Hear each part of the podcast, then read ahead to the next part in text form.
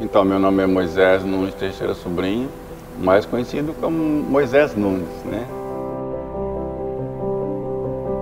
Desde do meu nascimento, eu aprendi a lutar com as frustrações e decepções da vida, né? E hoje eu vejo que as pessoas hoje são muito protegidas. As crianças são muito protegidas, ninguém quer mais sofrer. E acha dificuldade em tudo, né? E eu já nasci com paralisia cerebral. Né? E a minha primeira decepção foi a demora da parteira, que não chegava para me ajudar a nascer.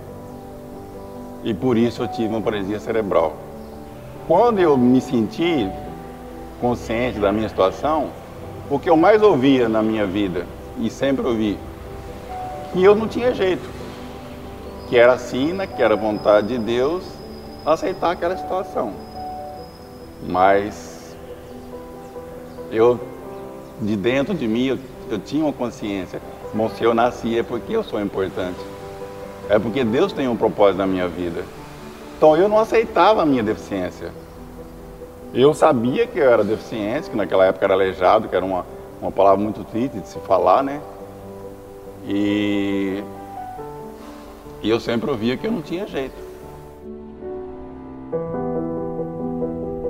Eu lembro quando eu tinha idade um pouquinho, já uns 7, 8, 7, 8 anos mais ou menos, eu pedia para o meu irmão sentar na minha perna para consertar, sentar no, no, nas minhas costas para poder me endireitar. Eu sempre tentava encontrar uma forma. Né? Então toda mudança eu tinha que me, eu tinha que me refazer com todas as minhas forças para começar tudo de novo. Para provar para todo mundo para as vizinhanças e para todos, que naquele corpo atrofiado, naquele corpo aleijado que todo mundo falava que eu era, existia um ser humano, né? existia um ser que, que queria vencer, que queria batalhar, é, apesar de todas as dificuldades, né? E eu ouvia de todo mundo, ah, coitado. Quantas vezes eu ouvia a palavra coitado, né? Ah, coitado do, dos pais de Moisés, né? Como eles vão sofrer com esse menino, né? Mas eu, eu nunca dava ouvido para a negatividade das pessoas, né? E eu sempre lutando, sempre buscando, sempre inventando uma forma para mim conseguir fazer alguma coisa diferente. E eu sempre tive que me motivar. Eu nunca fui motivado, né, principalmente no passado, né? Eu sempre ouvia dizer que eu não tinha jeito, mas eu sempre acreditei que eu tinha jeito.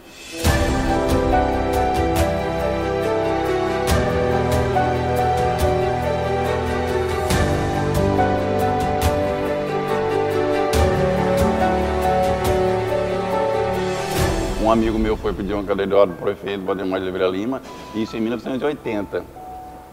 E e pela graça de Deus, o Valdemar ele não me deu cadeira de roda. Ele mandou uma equipe de ciência social ir lá me conhecer, para saber quem era o Moisés. O Valdemar me acolheu, transformou a minha vida e me fez uma proposta maluca, né? Muito doida. Falou, Moisés, eu vou colocar você no estádio municipal junto com os jogadores de futebol. Você topa? Isso em 1980.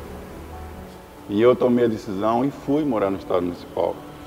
Falei, mãe, pai, eu não posso ficar aqui no sítio. Fui para para em 80 eu fui para o estado municipal. Fiquei lá até até a chuva de pedra que aconteceu em 83. Né? Essa chuva de pedra. Aí em 83 eu passei a morar com famílias, né? Aí morei no ginásio de esporte, Morei na Casa das Crianças, morei em Jabuticabal, na casa de um amigo meu. E aí, em 93, eu consegui meu primeiro triciclo, a bateria. Aí depois, eu passei a vender doce, né? Eu passei a ser mais conhecido na cidade. Eu me sentia um passarinho, né? Apesar de ser um passarinho lento, né? Mas para quem se arrastava, né? Eu me sentia um, um passarinho livre, né? Nossa, é a maior felicidade do mundo. que eu pude sentir na minha vida, né? Apesar de ser um triciclo limitado, né? Feito em fundo de quintal, né? Mas para mim era tudo, né? Para quem antes dependia de carona, né? Dependia de amigos, né? Para poder, poder me locomover. E aqui na Autoescola Band era o primeiro lugar que tinha um, um, banheiro especial, né? E eu vinha muito aqui, né? Uhum. E o Moisés, né? Passou a me conhecer, ele via a minha luta, né? Aí veio o grande sonho do Moisés, né? Da, da Autoescola Band aqui. Ele fala que eu fui a inspiração para ele, né? Porque ele via a minha luta, a minha garra, a minha vontade de vencer, né? E um dia ele falou para mim, Xará, você quer, você quer tentar tirar carta de carro de moto? Aí eu falei, ó, oh, eu não sei se eu tenho condições. Aí o Xará falou assim, ó, pediu pro, pro instrutor dele colocar no carro e fazer um, um teste, né? E graças a Deus é, o, foi o Luiz Leite, né? Falou, ó, Vai, ele vai dar um pouquinho de trabalho, mas ele vai conseguir. E vai eu para a luta. Eu, mais uma vez, para a luta, para mostrar que eu era capaz. Né? Nós não sabíamos dar aula para deficiente. Uma coisa é você dar aula para uma pessoa normal, outra coisa é para o deficiente. Andamos procurando nas cidades, interior e capital, procurando escolas que realmente ensinassem a gente mas o que a gente percebeu é que a maioria não estava preocupado com o deficiente, estava preocupado em ganhar dinheiro. Aí, chegando aqui, vamos procurar o Moisés. Moisés, você, você não tem vontade de tirar a carta? Ele desabou a chorar. Falou, eu nunca falei isso com você, e olhava para esses veículos assim, e saía lágrima dos olhos com medo de falar com você e você disser que eu não tinha condição. Eu falei: olha, eu não sei se nós temos condição, mas se você topar essa empreitada, nós vamos aprender com você.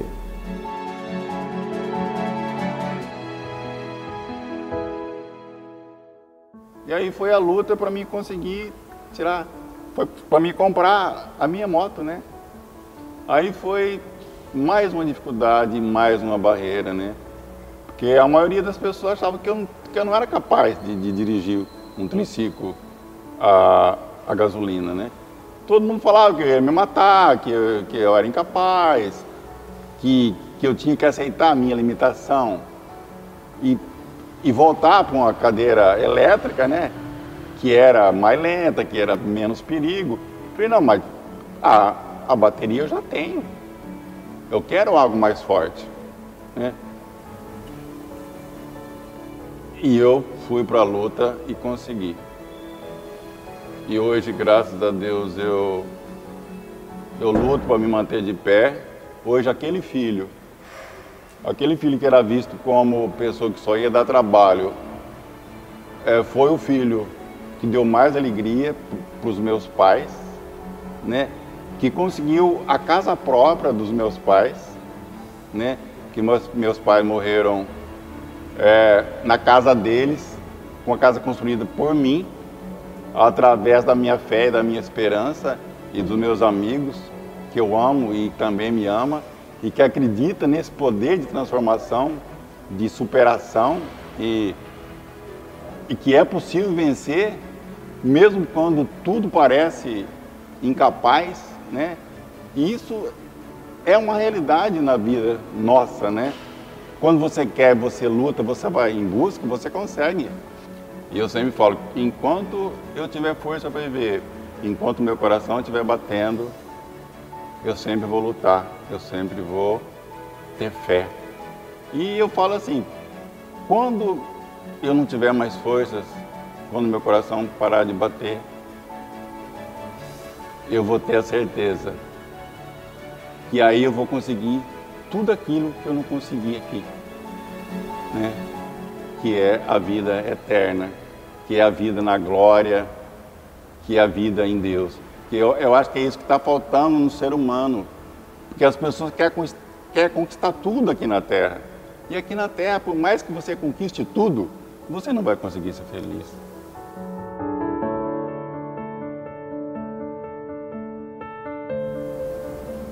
Foi eu que fui, eu pedi meu pai em 2007 e a minha mãe em 2013. Todo mundo falava que eu ia entrar em depressão, que eu ia sofrer, que eu ia morrer, mas eu assumi o trabalho do meu pai, eu assumi o trabalho da minha mãe. Eu dei glória a Deus pela missão deles cumprida. Eu fui grato pelo que eles fizeram por mim. Eu falei, eu não posso, eu tenho que dar continuidade ao amor que meus pais passaram para mim. Eu não, eu não tenho motivo para entrar em depressão porque meus pais morreram. Eu tenho que ser diferente, eu tenho, eu tenho que agir diferente. Foi eu que fui buscar o corpo do meu pai na Santa Casa. Foi eu que escolhi o caixão do meu pai na funerária. Com aquele carrinho velho, com aquele carrinho antigo. Aquele carrinho limitado, a bateria. Foi eu que cuidei de tudo na morte da minha mãe. Tive que ainda consolar os outros para aceitar a morte da minha mãe, que ela já tinha cumprido a missão dela. Meu pai morreu com 78, minha mãe também morreu com 78 anos. E eu sempre fui o braço forte de tudo na minha família. Hoje estamos na melhor época para se viver, na, na, na melhor época para se trabalhar, para estudar, para conseguir seus objetivos. Só que se você ficar na lamentação e na reclamação que o sol está quente, porque está chovendo muito, por causa de governo, por causa de político, por causa, de, por causa disso, por causa daquilo, você nunca vai conseguir realizar seus sonhos. É, é até algo difícil de falar, né? mas eu gosto de falar o que eu sinto. Né? Eu sempre vejo Deus nas pessoas. E, ve e vendo Deus nas pessoas, eu sinto como é grande o amor dele por nós. Isso não tem preço.